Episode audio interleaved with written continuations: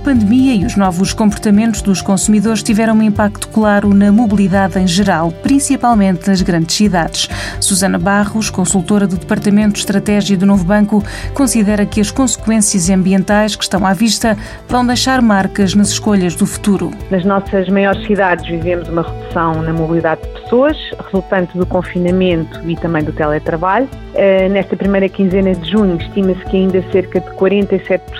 das empresas tinham colaboradores em teletrabalho, uma redução na circulação de veículos, redução também na aviação comercial e uma grande diminuição no número de turistas. E, portanto, foram muito fortes os impactos que esta redução de mobilidade teve ao nível do ambiente. Em Portugal, e se compararmos valores do início do ano face a meados de maio, a circulação de pessoas reduziu-se em 80%, a circulação de carros em cerca de 60% e os impactos sentidos ao nível da redução da poluição, que é do ar e do ruído, foram enormes, com uma quebra estimada nas emissões associadas ao transporte rodoviário de cerca de 55%,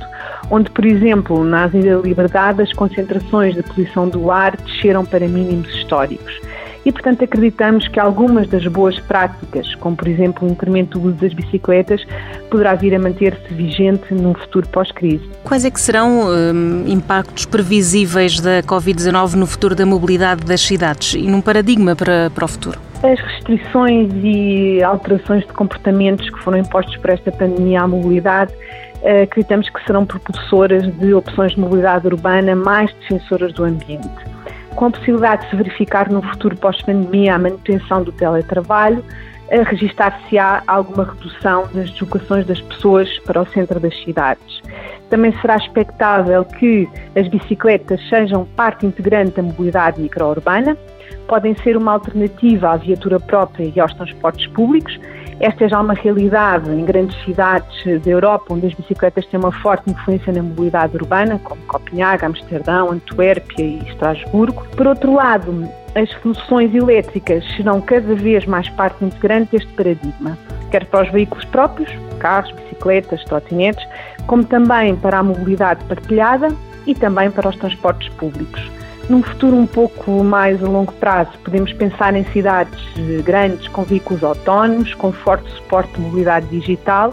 onde o consumidor consegue analisar integradamente as várias hipóteses de mobilidade num determinado momento. Claro que para diferentes cidades desenvolverão diferentes soluções de mobilidade, dependentes das suas características, nomeadamente da densidade populacional da cidade, do seu nível de riqueza, do estado das infraestruturas, uh, do próprio nível tecnológico da cidade